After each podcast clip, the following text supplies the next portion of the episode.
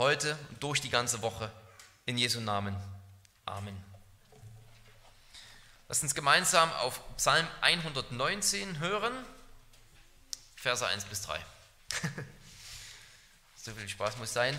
Ich lese natürlich nicht den ganzen Psalm, es wäre auch mal schön, ähm, diesen ganzen Psalm zu lesen. Also wenn ich einen kleinen Vorschlag habe, zum Beispiel für die, für die Predigtnachbesprechung oder auch überhaupt für Familien, Ehepaare diese Woche und so weiter, nehmt euch die Zeit, lest euch einmal gemeinsam Psalm 119 von vorne bis hinten durch und natürlich auch alleine.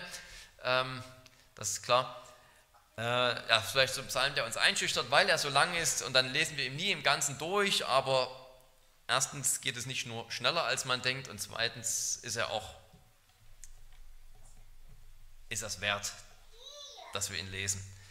Jetzt also Verse 1 bis 3. Wohl denen, die im Weg untadelig sind, die wandeln nach dem Gesetz des Herrn Wohl denen, die seine Zeugnisse bewahren, die ihn von ganzem Herzen suchen, die auch kein Unrecht tun, die auf seinen Wegen gehen. Wort des lebendigen Gottes.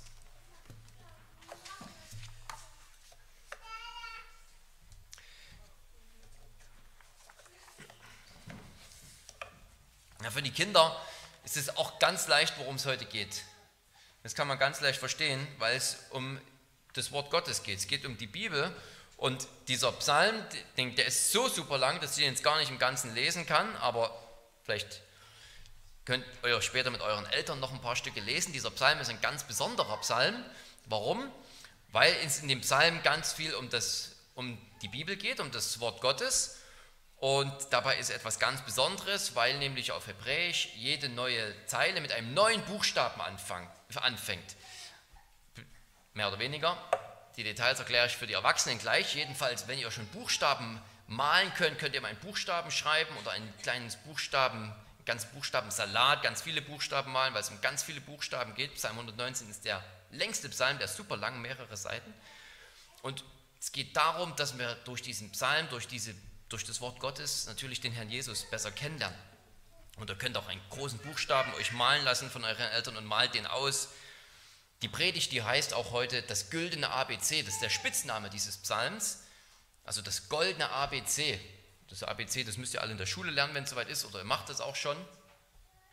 Und an diesem Psalm, da könnten die Juden das ABC, ihr hebräisches Alphabet gut lernen, weil der so durchs Alphabet durchgeht. Ja, es geht also darum, dass alles von A bis Z in der Bibel, überall geht es um Gott und um Jesus Christus. Genau, habe ich die ganze Predigt auch schon für die Erwachsenen hier zusammengefasst. Also es geht um Jesus Christus, es geht um Gott in diesem Psalm und es geht in diesem Psalm natürlich auch um das Wort Gottes, was hier besonders gefeiert wird, weil es ein akrostischer Psalm ist, wie ich gleich noch erklären werde. Das wird also heute keine Predigt über diesen ganzen Psalm werden, sondern ich werde heute eine erste Predigt darüber halten, so eine Art Einleitungspredigt in diesen Psalm. Der verdient es ein bisschen eine ausführlichere Einleitung mal zu bekommen, weil das so etwas Besonderes ist, literarisch auch schon.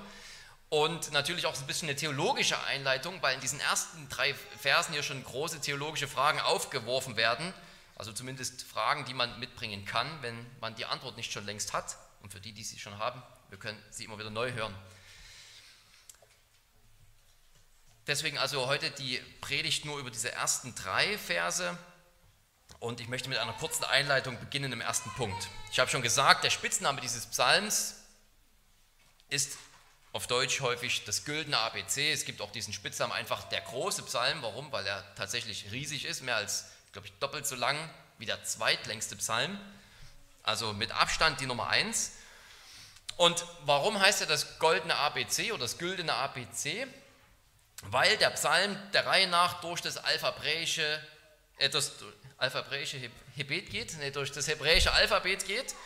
Ähm, das nennt man ein Akrostichon. Also jeder neue Vers fängt mit dem nächsten Buchstaben des Alphabets an, aber im Psalm 119 ist es eben nicht nur jeweils ein Vers mit einem Buchstaben des Alphabets, sondern immer acht Verse, die mit einem Anfangsbuchstaben anfangen.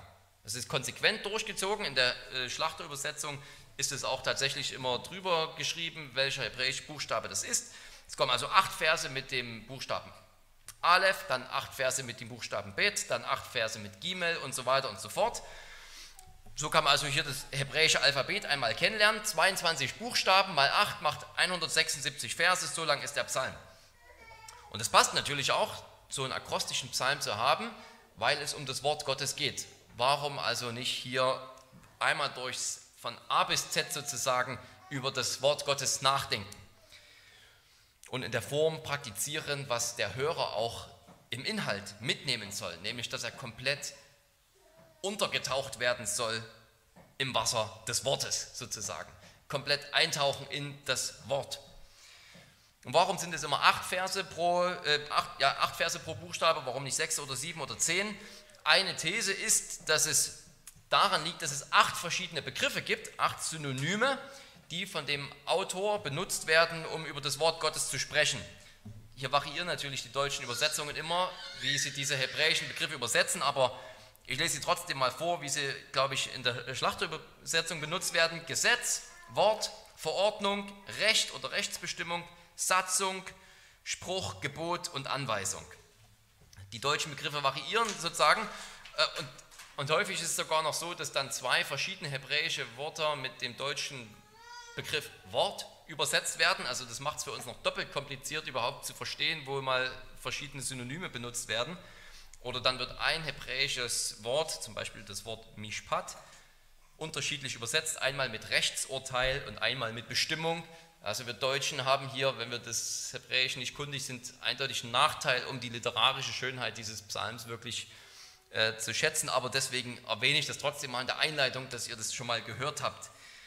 Ähm, genau, es gibt vier Abschnitte von jeweils acht Versen, wo tatsächlich alle acht verschiedenen Synonyme benutzt werden. Das ist nicht in jeder Strophe so, aber in vier Abschnitten kommen tatsächlich alle acht verschiedenen Wörter vor.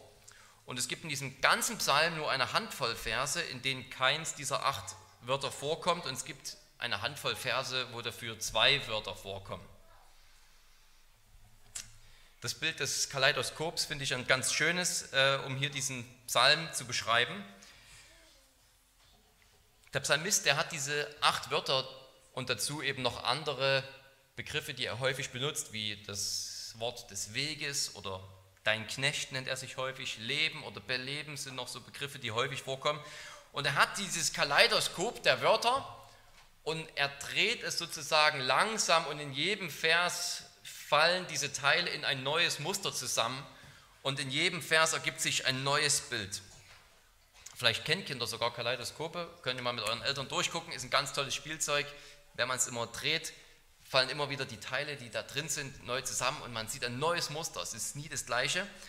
Und so macht es der Psalmist ja auch. Der hat sozusagen seine ganzen Wörter und er dreht die langsam und langsam und langsam, um die ganze Bandbreite an Mustern und an Aussagen über das Wort Gottes zu feiern, zu zelebrieren. Man hat ja den Eindruck, wenn man Psalm 176 tatsächlich mal im äh, Psalm 119 mal im Ganzen liest, hat man tatsächlich den Eindruck, dass es irgendwie immer wieder das Gleiche ist. Ja, so wie vielleicht im Kaleidoskop ja auch irgendwie immer wieder die gleichen Teilchen mit dabei sind.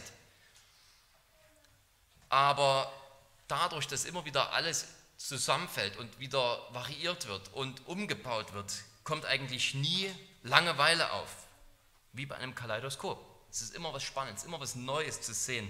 Und so ist auch in diesem Psalm 119 eine unendliche Vielfalt da, weil eine Aussage zigmal variiert wird und mit einem synonymen Wort gebraucht wird und dadurch, dass sie in einem neuen Kontext auftaucht plötzlich, wo ein anderer Vers vorher kommt, ein anderer Folgevers kommt, ist er auch nochmal neu und spannend und hat eine neue Aussage und trägt etwas Neues dazu bei.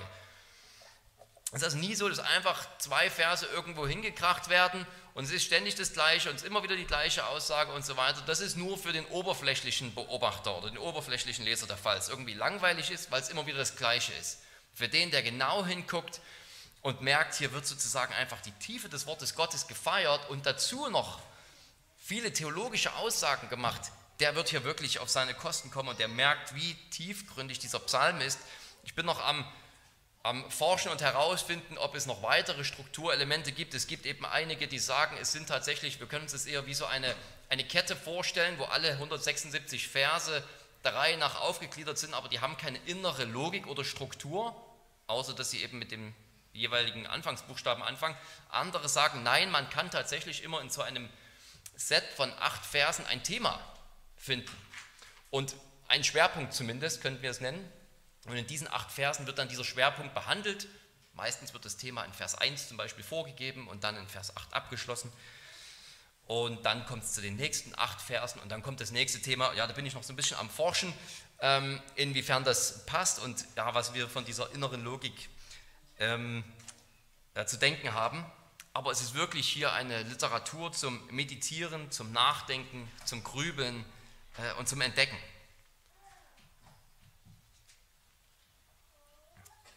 Den sollten wir wirklich ernst nehmen als ein literarisches Meisterwerk und nicht als eine literarische Spielerei, wo es zwar nett ist, wenn man diesen Fakt mit diesen Anfangsbuchstaben erkennt, der aber dann darüber hinaus irgendwie doch immer wieder das Gleiche sagt. Das ist nicht so, sondern es ist, es ist dazu gedacht, einzutauchen in die Welt des Wortes und was es uns über Gott sagt. Und das Besondere am Psalm 106, äh, 119, 176 Verse hatte, deswegen dieser Versprecher, an das Besondere am Psalm 119 ist, dass er als ein Gebet formuliert ist. Das macht ihn nochmal besonders wertvoll. Es erklärt auch, falls ihr euch gewundert habt, warum ich heute nur Verse 1 bis 3 gelesen habe, warum ich nur diese Verse gelesen habe, weil alles ab Vers 4 an Gott gerichtet ist. Nur die Verse 1 und 3 sind eine allgemeine Aussage über das Wort Gottes bzw. über den Mann und noch eine Ausnahme, äh, Vers 115.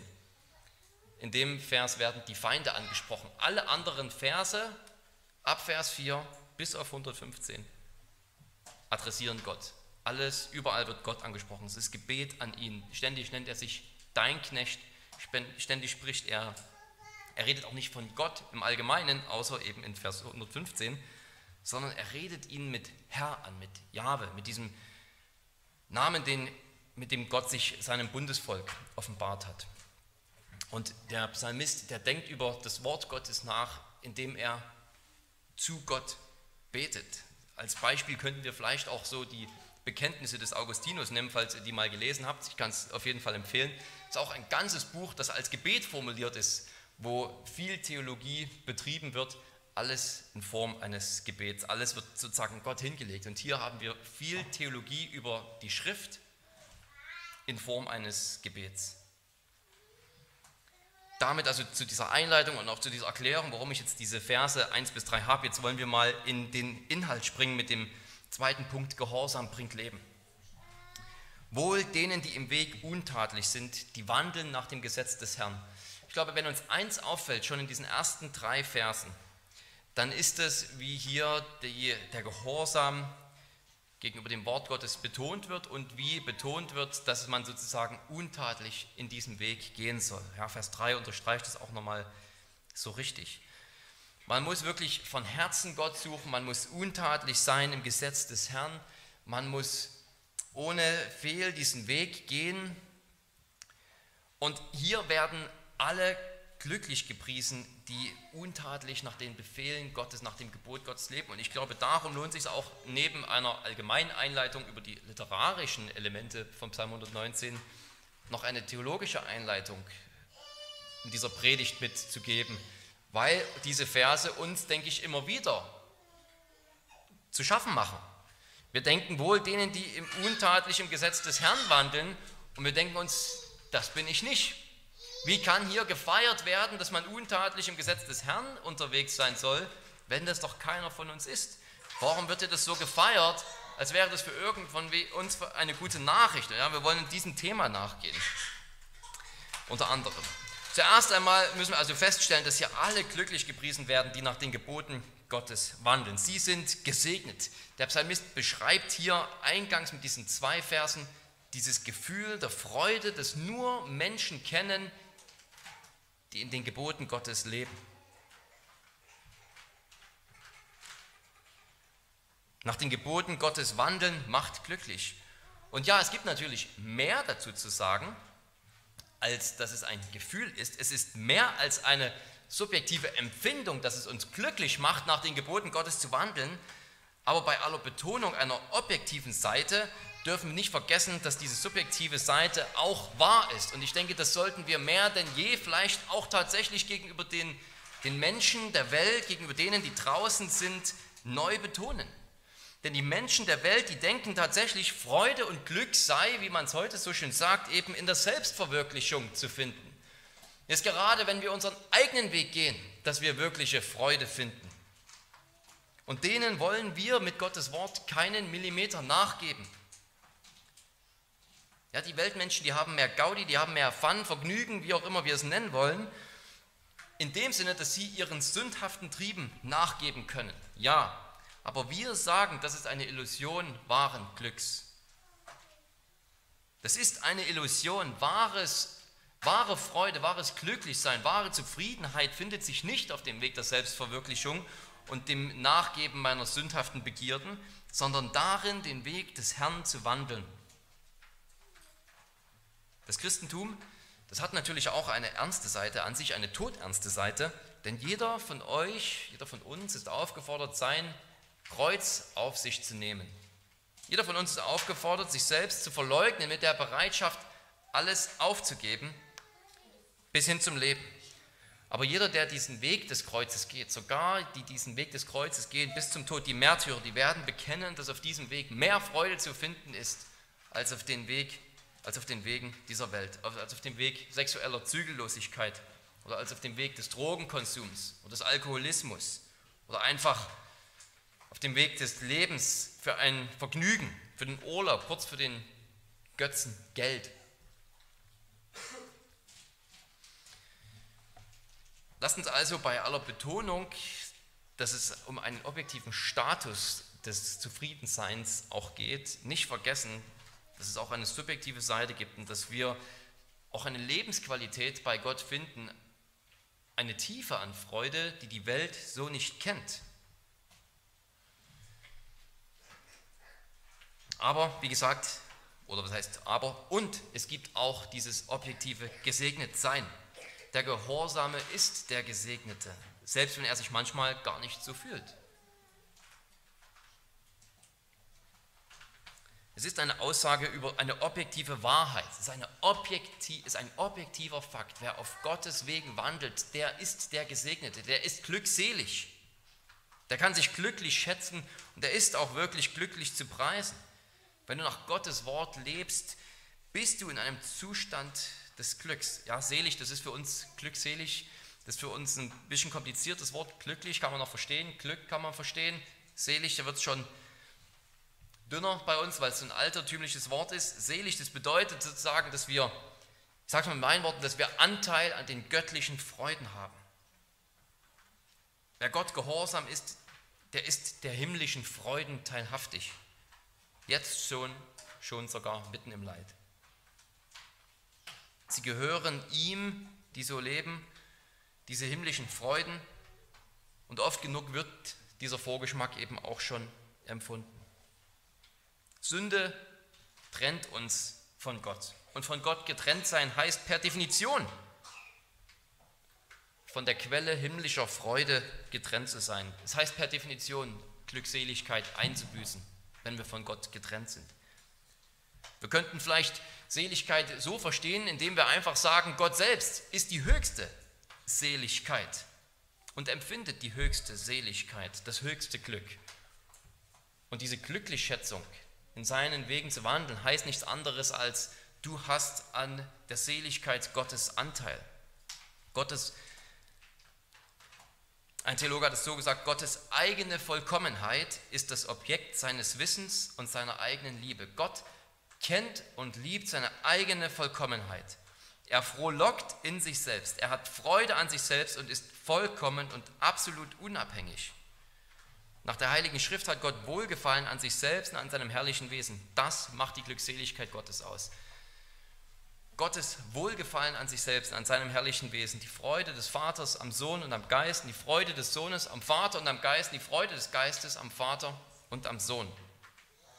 Das ist die Glückseligkeit Gottes, die Freude Gottes an sich selbst, an seiner eigenen Vollkommenheit. Und glückselig zu preisen heißt, du hast an diesem Gott Anteil. Und jede Sünde ist natürlich auch ein Abstrich an dieser völligen Glückseligkeit. Dennoch, obwohl es so ist, dass Sünde uns immer auf die eine oder andere Weise von dieser Glückseligkeit trennt, dennoch sind ja Psalmen wie Psalm 119 oder auch Psalm 1, der klingt ja auch sehr ähnlich, sind sie immer auch gemeint, dass sie so gemeint, dass sie im relativen Sinne auch für alle Gläubigen wahr sind. Sie sind nicht nur für den tatsächlich absolut vollkommenen wahr, sie sind auch für die Gläubigen wahr. Denken wir an einen David, der sogar als ein Mann des Glaubens bezeichnet wurde, ein Mann nach dem Herzen Gottes. Nicht, weil er ohne Sünde war, sondern auch, weil er mit seiner Sünde zu Gott kam. Es hat auch eine Seligkeit tatsächlich für uns Gläubige. Aber warum? Wie geht das überhaupt? Es geht nur dann, wenn es tatsächlich einen gegeben hat, der solche absolute Glückseligkeit gehabt hat, weil er im vollkommenen Gehorsam mit Gott gewandelt ist. Welchen Grund haben wir anzunehmen, dass tatsächlich, selbst im relativen Sinn, Glückseligkeit für Sünder da ist, wenn sie zu Gott kommen, wenn sie zu ihm fliehen, doch nur, weil sie wissen, dass sie tatsächlich bei Gott angenommen sind. Doch nur, wenn sie tatsächlich wissen, ja, zu Gott fliehen lohnt sich überhaupt, weil er ein Gott der Gnade ist.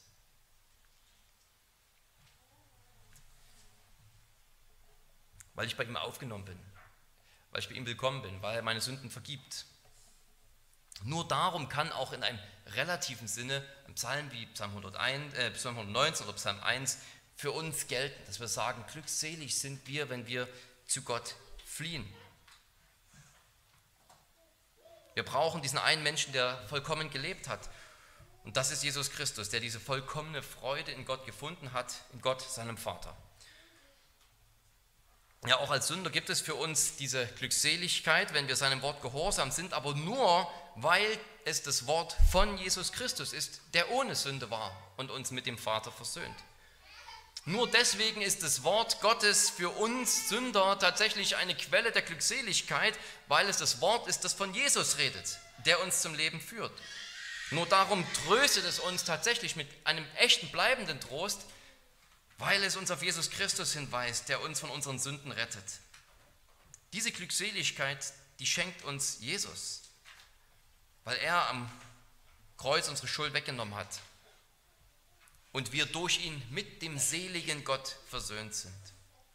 Gehorsam bringt Leben, ja. Und zwar muss theologisch gesagt werden, dass Jesu Gehorsam uns Leben bringt, weil er dem Vater bis zum Tod am Kreuz gehorsam war.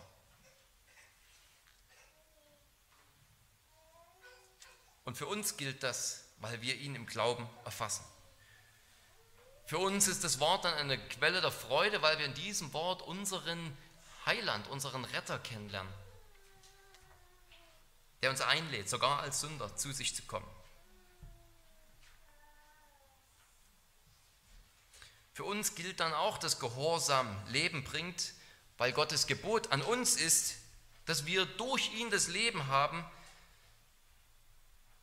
wenn wir an den glauben, den er gesandt hat. Das ist das Gebot Gottes, dass wir an den glauben, den er gesandt hat. Das ist das Leben. Mein zweiter und mein dritter Predigtpunkt, die heißen ja sehr ähnlich, wenn ihr schon mal drauf geschaut habt, Gehorsam bringt Leben und Gottes Wort bringt Leben. Und das klingt natürlich irgendwie so nah beieinander, dass man irgendwie, wenn man nur den Wortlaut betrachtet, sagen könnte, du könntest den gleichen Inhalt auch einfach unter der anderen Überschrift behandeln. Denn was sonst sind wir gehorsam als dem Wort Gottes, also bringt sowieso beides Leben und so weiter. Aber ich habe es doch bewusst gewählt, damit schon in diesen Einleitungsversen eben, weil schon in diesen Einleitungsversen diese Frage eben aufkommt, die im Rest des Psalms immer und immer wieder vorkommt. Ja, bin ich denn wirklich auch ein Gesegneter, wenn ich eben nicht vollkommen nach Gottes Wegen wandeln kann? Und ja, die Antwort ist ja, wenn du dich an Christus hängst, weil er nach Gottes Wegen vollkommen gewandelt ist, dann ist auch für uns relativ gesehen dieser Psalm wahr und eine echte Einladung zu wahrer Glückseligkeit bei Gott, weil Christus uns diese wahre Glückseligkeit erworben hat. Und weil das Wort sein Wort ist, das Wort von ihm. Es ist Gottes Bundesverheißung, die uns das Leben bringt, weil wir durch ihn den Retter kennenlernen. Jesus Christus ist also zuerst einmal der vollkommene Beter dieses Psalms. Er ist der, der wirklich gesagt hat, ich bin untadelig in deinen Wegen gewandelt. Und er hat die vollkommene Glückseligkeit beim Vater erhalten bei seiner Himmelfahrt. Und dann bei seiner Wiederkunft, wenn er das ganze Reich in Macht und Herrlichkeit an sich nimmt. Er hat diese vollkommene Seligkeit gefunden und uns ist sie geschenkt in ihm. Darum ist das Wort auch für uns eine gute Nachricht. Deswegen brauchen wir nicht, wenn wir irgendwie lesen, glückselig ist, der im Weg des Herrn wandelt, denken, da, das bin ich gar nicht, da bin ich ausgeschlossen.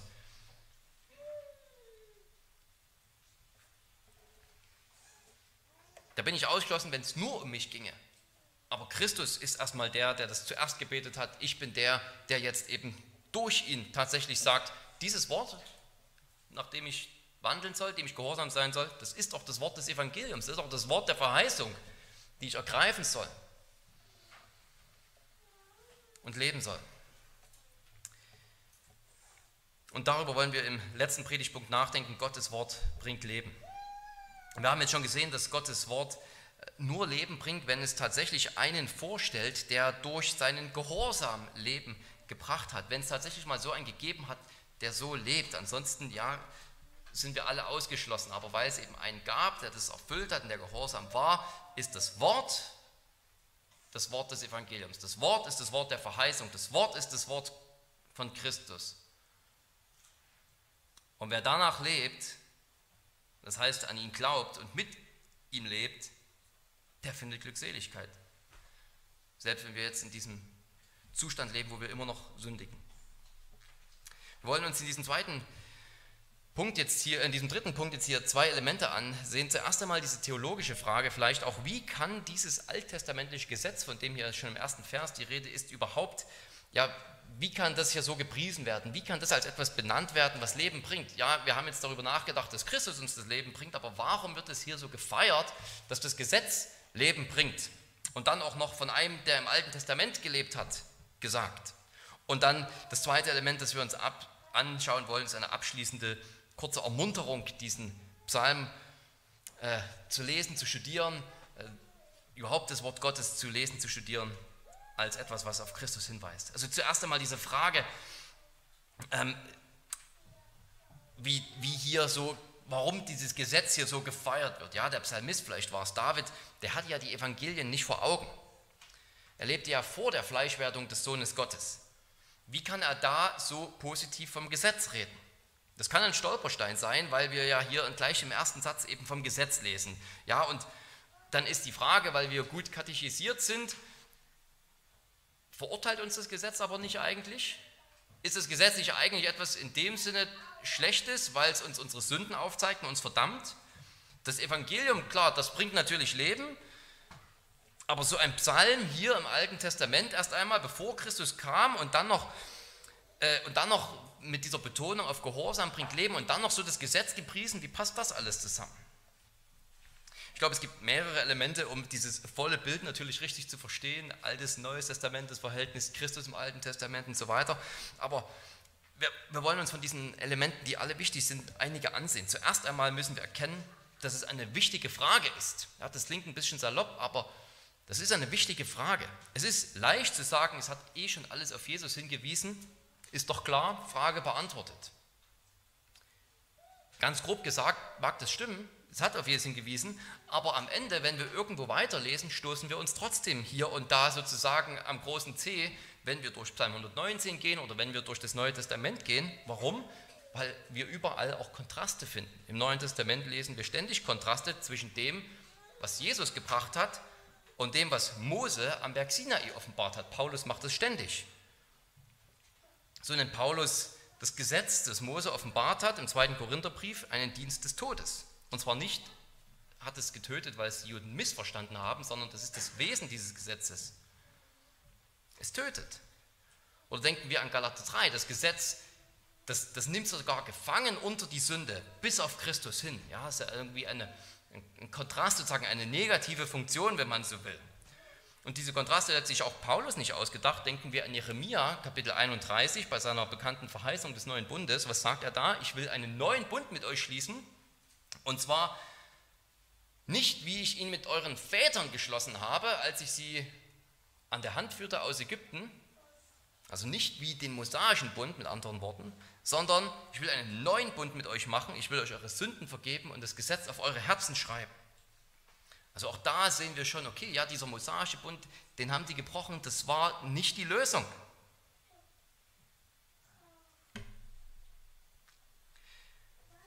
Darin liegt kurz gesagt die Lösung, dass das Gesetz eben auf Christus hin gefangen nimmt. Das ist das Gute daran. Das Gesetz nimmt uns auf Christus hin gefangen. Es weist eben über sich selbst hinaus. Das ist, darum ist es sozusagen eine gute Nachricht. Ja, es tötet und das ist gerade der Sinn der Sache. Es soll uns töten, damit wir in Christus das Leben finden. Und darum findet jeder alttestamentliche Gläubige das Leben im mosaischen Gesetz. Warum? Weil das mosaische Gesetz sagt, du brauchst mehr als das mosaische Gesetz. Ihr braucht einen neuen Bund, wo Gott eure Herzen beschneidet und einen Retter bringt, der euch eure Sünden vergibt und ihr mit Gott leben könnt. Eins der größten Probleme, wenn ich das mal so nennen darf, besteht darin, dass in Vers 1 bei uns vom Gesetz des Herrn die Rede ist. Und das ist, wenn ich es einfach mal so sagen kann, irreführend. Warum ist es irreführend? Weil wir eben bei dem Wort Gesetz sofort an den Kontrast zwischen Gesetz und Evangelium denken. Da ist das Gesetz, das uns nicht retten kann, das uns sogar verdammt. Es zeigt uns unsere Sünden auf. Es macht unsere Sünden, denken wir in Römer 7, sogar noch größer. Und da ist das Evangelium auf der anderen Seite, dort finden wir die Erlösung. Und wenn man mit diesem theologischen Kontrast an diesen Vers herangeht, fragt man sich natürlich zu Recht, warum da hier so freudig darüber gesprochen wird, warum hier das Gesetz als so lebenspendend beschrieben wird. Wenn uns unsere Theologie sagt, das Gesetz verurteilt dich, es führt dich eigentlich gerade zum Tod. Höchstens macht es indirekt selig, weil dir deine Verlorenheit gepredigt wird und aber selbst dann bringt das Gesetz, selbst wenn es indirekt dich zu Christus führt, ja trotzdem nicht das Leben. Was bedeutet das also? Ja, dieser Kontrast zwischen Gesetz und Evangelium, der ist natürlich schon richtig. Das Problem ist einfach, dass im Hebräischen hier das Wort Torah steht und Torah bedeutet nicht Gesetz in diesem Sinne, wo Gesetz und Evangelium als zwei alternative Heilswege gegenüberstehen. Für uns ist natürlich nur das Evangelium der Heilsweg, der wirklich zu Gott führt. Torah ist nicht eben Gesetz in diesem Sinne von Kontrast zwischen Gesetz und Evangelium, sondern es heißt Unterweisung. Ich bin wirklich dafür zu sagen, einfach hier, äh, glückselig sind die, die in der Unterweisung des Herrn wandeln. Es ist die Unterweisung Jahwes, könnte man sagen. Herr, das ist sein Bundesname Jahwes. Es ist die Unterweisung ihres Bundesgottes. Und dazu gehört im weitesten Sinne alle Bücher der Schrift. Man könnte auch einzelne Gebote als Weisung bezeichnen, aber häufig bedeutet Weisung tatsächlich die fünf Bücher Mose, zumindest in den Büchern, die dann nach den fünf Büchern Mose kommen. Die Unterweisung Jahwes, das sind die fünf Bücher Mose, das ist die grundlegende Unterweisung Gottes für sein Volk Israel.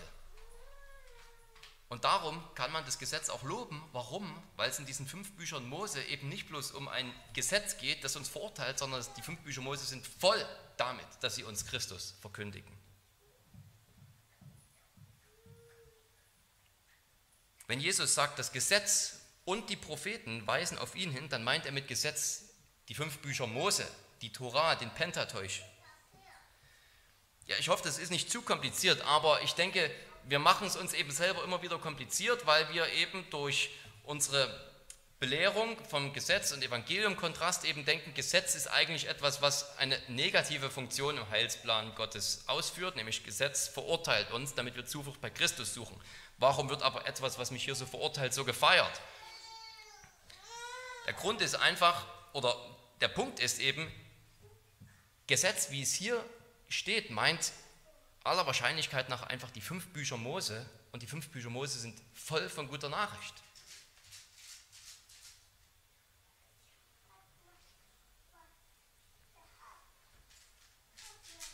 Selbst im dritten Gebrauch des Gesetzes wo es als Regel für Heiligung dient, ist es ja nicht etwas, was an sich selbst das Leben bringt, sondern nur als Richtschnur für ein Leben aus Christus heraus dient, der uns das Leben bringt.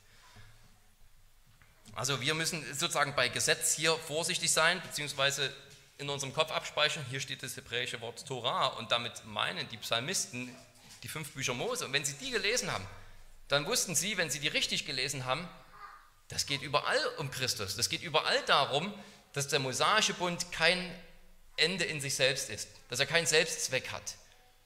Das machen die fünf Bücher Mose klar, das macht Mose ständig klar.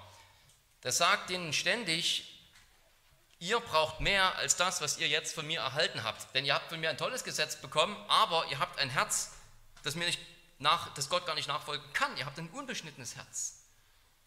Ständig weisen die fünf Bücher Mose über Mose hinaus sozusagen auf eine Zeit, wo Gott sein Volk heimsuchen wird und ihnen die Augen öffnen wird.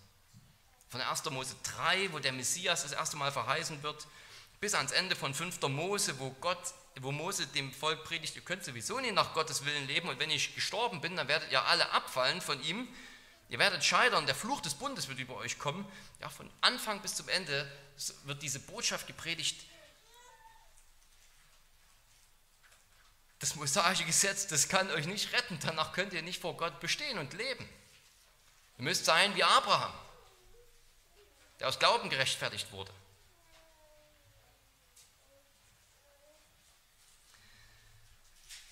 Das also erst einmal hier zu dieser Frage, ja, wie die alttestamentlichen Gläubigen das Leben in der Schrift finden konnten, wenn Jesus doch noch gar nicht da war und warum sie hier sozusagen Gesetz zu feiern konnten, wenn wir doch verstehen, Gesetz ist etwas, was eigentlich eine sozusagen tötende Funktion hat. Das haben die auch verstanden. Gesetz meint die eben noch einmal die Torah, die eben voll ist von einem Gesetz, das tötet, aber genauso gut voll ist von einem Evangelium äh, und von einer Verheißung eines kommenden Messias, der sie retten wird von ihren Sünden. Der Begriff Gesetz, wie wir ihn sozusagen theologisch benutzen, ist etwas anders als der Begriff Gesetz, wie er hier Psalm 119 benutzt wird. Und deswegen bin ich unter anderem dafür, eben Torah einfach mit Unterweisung zu übersetzen. Wer die fünf Bücher Mose richtig liest,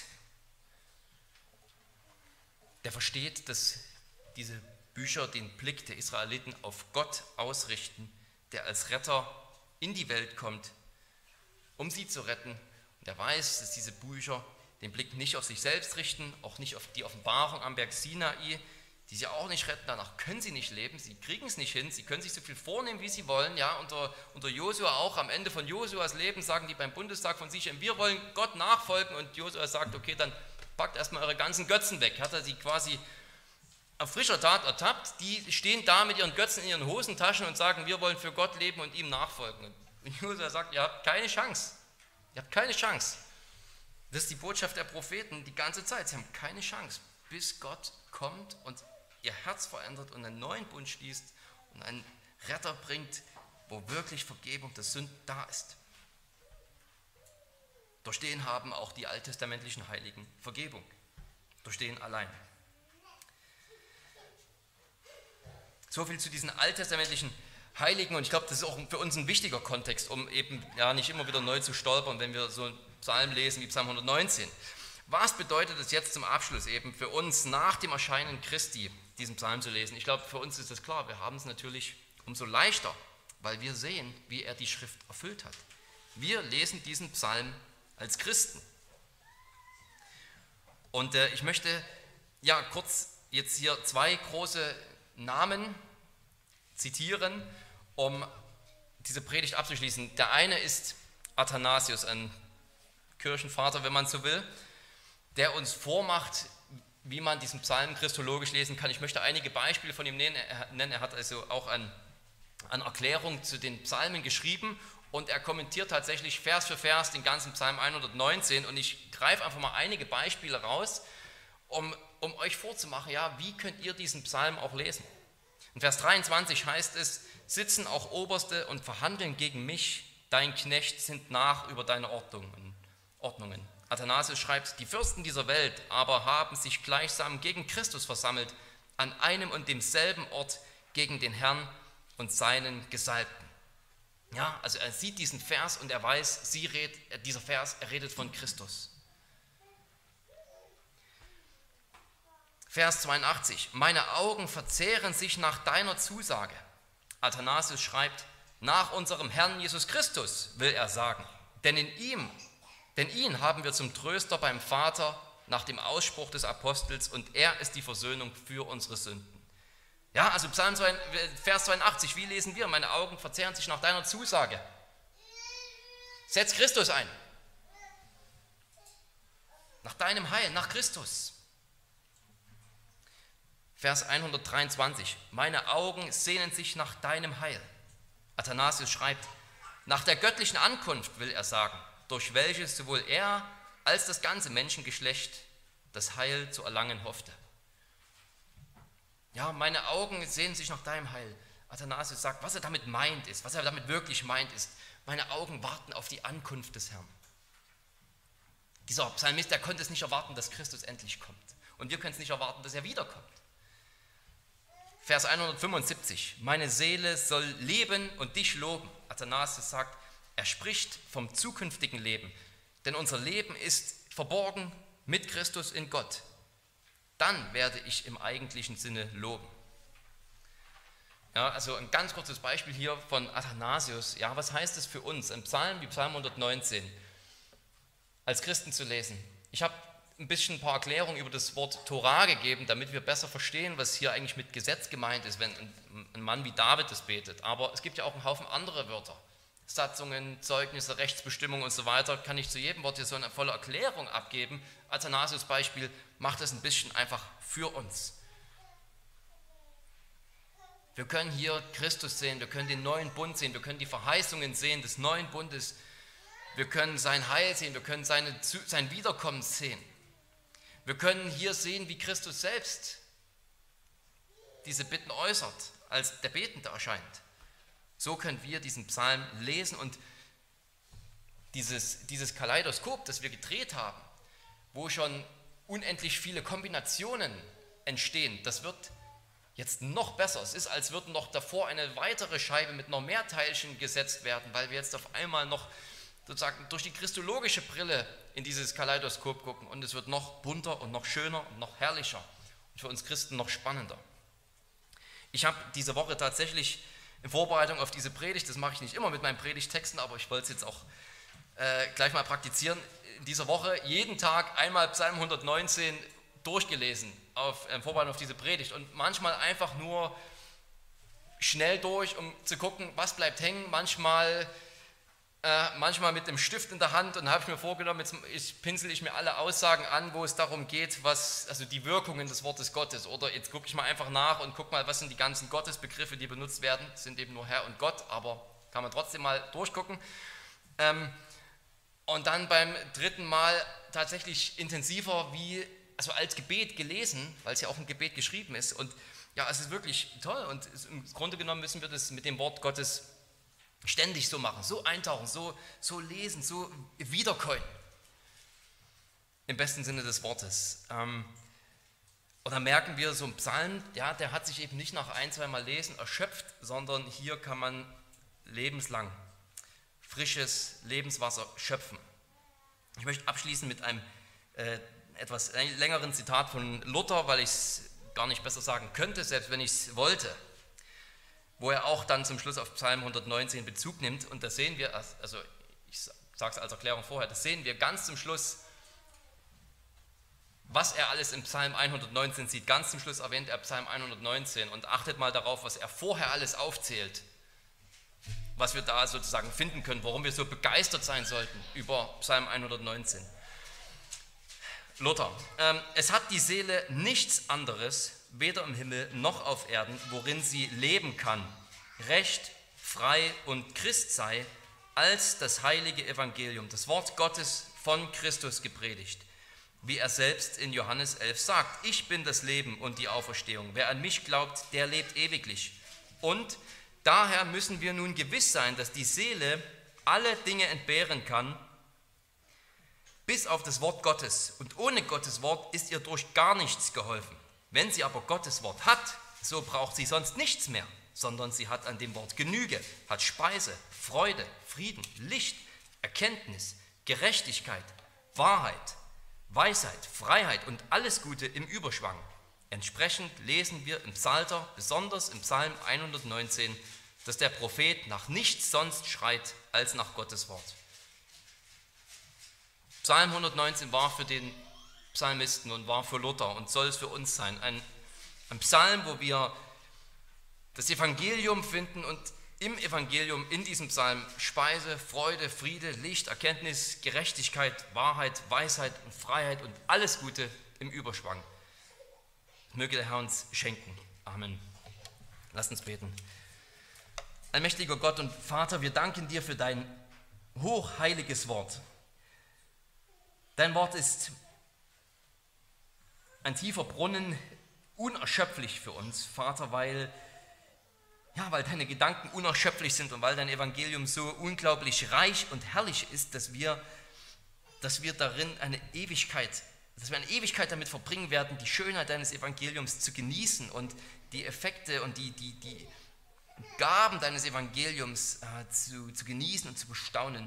Hilf uns, dass wir eine solche Gesinnung haben, Herr, wie Luther sie hier zum Schluss beschrieben hat, einen solchen Hunger, einen solchen Durst, eine solche Gewissheit, dass wir ohne das Wort völlig verloren sind und es auf keinen Fall entbehren können, dass wir aber mit dem Wort Sicher, äh, Sicherheit haben und alles haben, was wir brauchen, weil wir darin Christus finden. In seinem Namen beten wir. Amen.